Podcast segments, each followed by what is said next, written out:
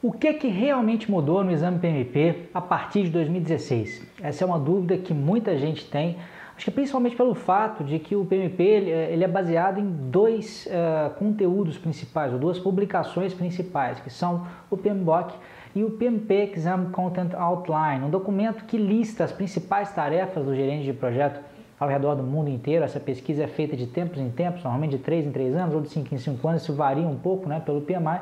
Pessoas são entrevistadas para saber se de fato né, aquilo que está no exame PMP reflete a realidade dos gerentes de projeto. E em janeiro de 2016 houve então uma pequena mudança no exame é, em função de uma mudança nesse segundo documento e não no PMBOK.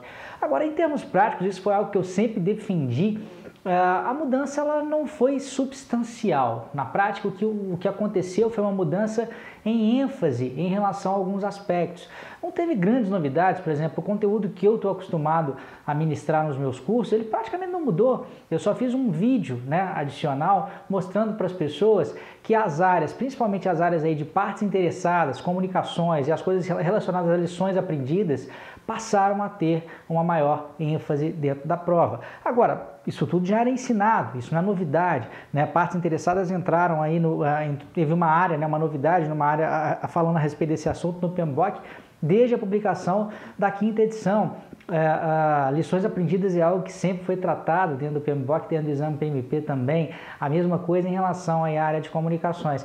É, é, mas isso é o que tem sido relatado por alguns alunos meus que fizeram a prova recentemente. É a única coisa que eles disseram assim que talvez né, tenha chamado a atenção foi uma ênfase um pouco maior em relação a esses pontos. O que, de forma geral, não vai afetar os estudos de ninguém, né? Só prestar atenção mais nessas áreas, não focar tanto só nas coisas aí relacionadas a custo, qualidade, é, principalmente custo e tempo, né? O pessoal se liga muito em valor agregado, muito em caminho crítico, isso continua sendo cobrado, isso continua sendo importante, mas a, a, a gente tem que abrir os olhos para outros conteúdos aí, para essas outras áreas também, tá? Então, se você já vinha se preparando antes aí pelo PMBOK 5, por qualquer outro material, e de repente passou essa data aí, né, do início de 2016, se de repente você ficou meio preocupado, não se preocupa não, tá? O arcabouço geral do exame, a matéria global do exame é a mesma coisa, é, os bons cursos, os bons materiais já traziam esse, esses novos, entre aspas, conhecimentos que passaram é, a vigorar, é só ficar mais atento nesse aspecto aí de comunicação e de interação